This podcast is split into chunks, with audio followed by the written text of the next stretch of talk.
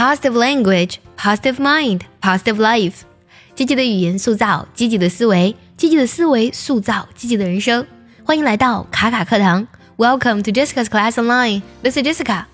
今天呢要分享一句来自于佛陀的话：No matter how hard the past is, you can always begin again. No matter how，不管怎么样，这里呢是以 No matter how 引导的一个让步状语从句。 No matter how hard，在这里呢，hard 是艰难的意思。不管怎么样艰难呢，the past is 过去，不管有多么的艰难，past 这里呢作为名词来用，指的是过去或是过去的事情的意思。You can always begin again. You can，你总可以，你总能怎么样呢？Begin again，重新开始。Again 指的是。再一次的意思。好，我们梳理一下这句话：No matter how hard the past is, you can always begin again。不管过去有多么的艰难，你总可以重新开始。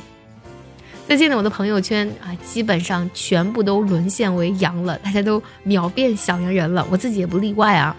回想这三年呢，确实我们因为疫情改变了太多太多。如果时间倒回到二零一九年，我们看着我们人类即将要经历的这三年，我相信没有几个人会觉得这是即将要发生的事实。但不管我们经历了多少，不管过去是好是坏，我们总可以重新开始，对吗？马上就要到二零二三年了，同学们，在新的一年里，我们重新开始，重新出发，好吗？加油！接下来呢，请结合完整的学习笔记，我们来看一下这句话当中呢，我们需要注意的发音技巧。第一个，no matter how hard，在这里呢，hard 的的音呢不要读太重，做一个不完全爆破，好吗？How hard the past is，past is 连读在一起，past 特的音呢浊化成的的音。You can always 可以听到我把 can 这个单词读作了 can 的音，然后呢和 always 连读在一起，You can always begin again。连读在一起了。好，我来慢慢读一下，注意结合学习笔记哦。